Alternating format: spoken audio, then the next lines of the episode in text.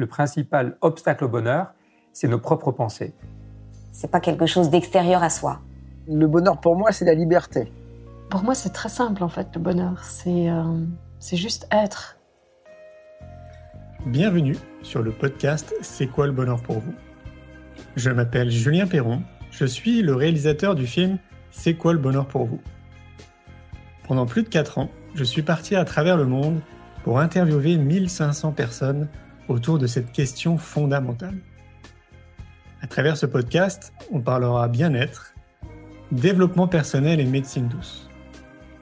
Je vous souhaite un merveilleux voyage sur la route de la connaissance de soi.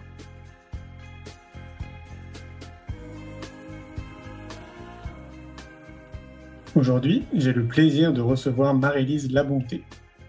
Marie-Lise est psychopatricienne en Europe et auteure de plusieurs essais.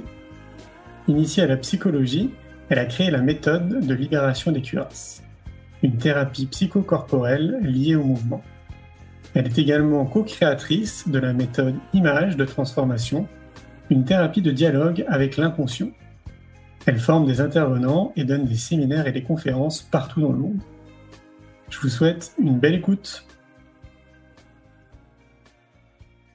Bonjour Marie-Lise. Bonjour à toi. Merci de m'accueillir. Alors aujourd'hui, je suis de retour à Paris. Euh, toujours pour le documentaire C'est quoi le bonheur pour vous? Donc c'est mhm. euh, quasiment plus de 200 000 km autour de la planète, plus de 1500 interviews. Mes félicitations. Merci. pour revenir ici à Paris. Alors, c'est quoi le bonheur pour toi, Marie-Lise? Hmm, alors ça, c'est une excellente question. C'est, euh, pour moi, c'est une lumière à l'intérieur de moi qui s'allume euh, ou qui reste toujours allumée, mais qui se qui devient plus intense, par euh, des moments de mon quotidien qui sont très, on dirait, simples, mais qui font que j'ai comme à l'intérieur de moi une forme de bulle de champagne qui, euh, et regarde, je montre ici, là, qui se, qui se meut, tu vois, qui, qui bouge à l'intérieur de moi et qui fait que je me sens dans la joie. Hmm. Mais il n'y a pas de raison euh, extérieure qui vienne la stimuler, cette joie. C'est comme si moi-même, je me suis auto-créer inconsciemment ou semi-consciemment cette forme de d'ouverture à la beauté de tout ce qui m'entoure, de tous les événements. Je sais pas, je, repose dans une forme de d'expansion finalement. Et pour moi, c'est ça vraiment le bonheur. C'est génial. Ça, a toujours été comme ça? Non, non, non, non. J'ai connu, euh, non, non, j'ai connu comme tout le monde euh, des moments euh, oui, j'avais des moments de bonheur, mais qui étaient vraiment stimulés par l'extérieur. Du style?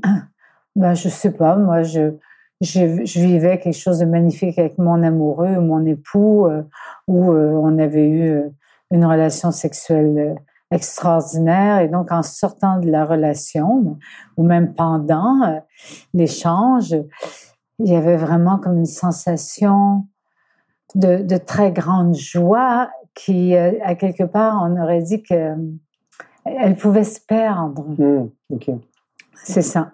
Donc, je vivais des moments de joie que je perdais et que je retrouvais, mais qui étaient beaucoup conditionnés par l'extérieur ou les gens avec qui j'étais ou, ou l'amour que je pouvais donner hmm. et recevoir. Mais ça venait pas, c'était pas basé dans mon intérieur d'emblée. D'accord. C'était stimulé beaucoup par l'extérieur. Ouais. Ça veut dire qu'il y a eu un déclic à un moment donné? Ah oui, j'ai eu tout ah un déclic, oui. J'en ai eu même, euh, je dirais, deux très importants par rapport au bonheur.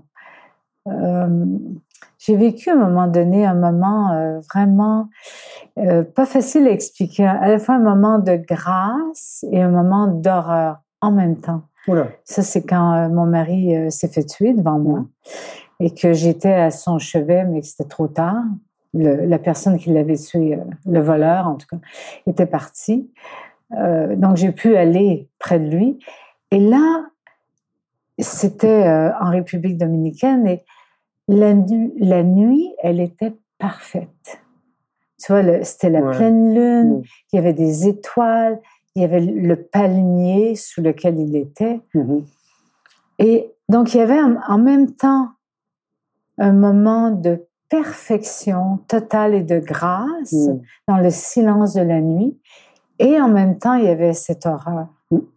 Évidemment, c'était pour moi euh, l'horreur de vivre ça. Mhm. Et en même temps, j'étais habitée de la grâce.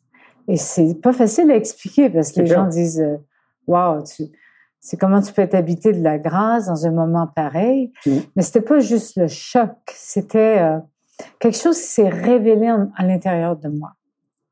Alors pendant des années, je, je ne comprenais pas comment c'était possible de, vi- de vivre deux états Mhm.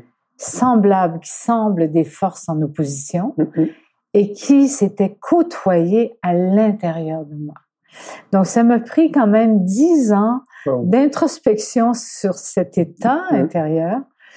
Puis un jour, j'ai eu un autre déclic où à l'intérieur de moi, j'ai senti qu'il y avait plus de séparation que que la grâce, l'horreur, la mort, la vie, euh, la joie, la tristesse euh, ou la douleur, tout ça pouvait se côtoyer et que c'était à quelque part la même vibration et que tout ça venait de la façon dont moi je le vivais à l'intérieur de moi. Donc, j'ai cessé de me séparer.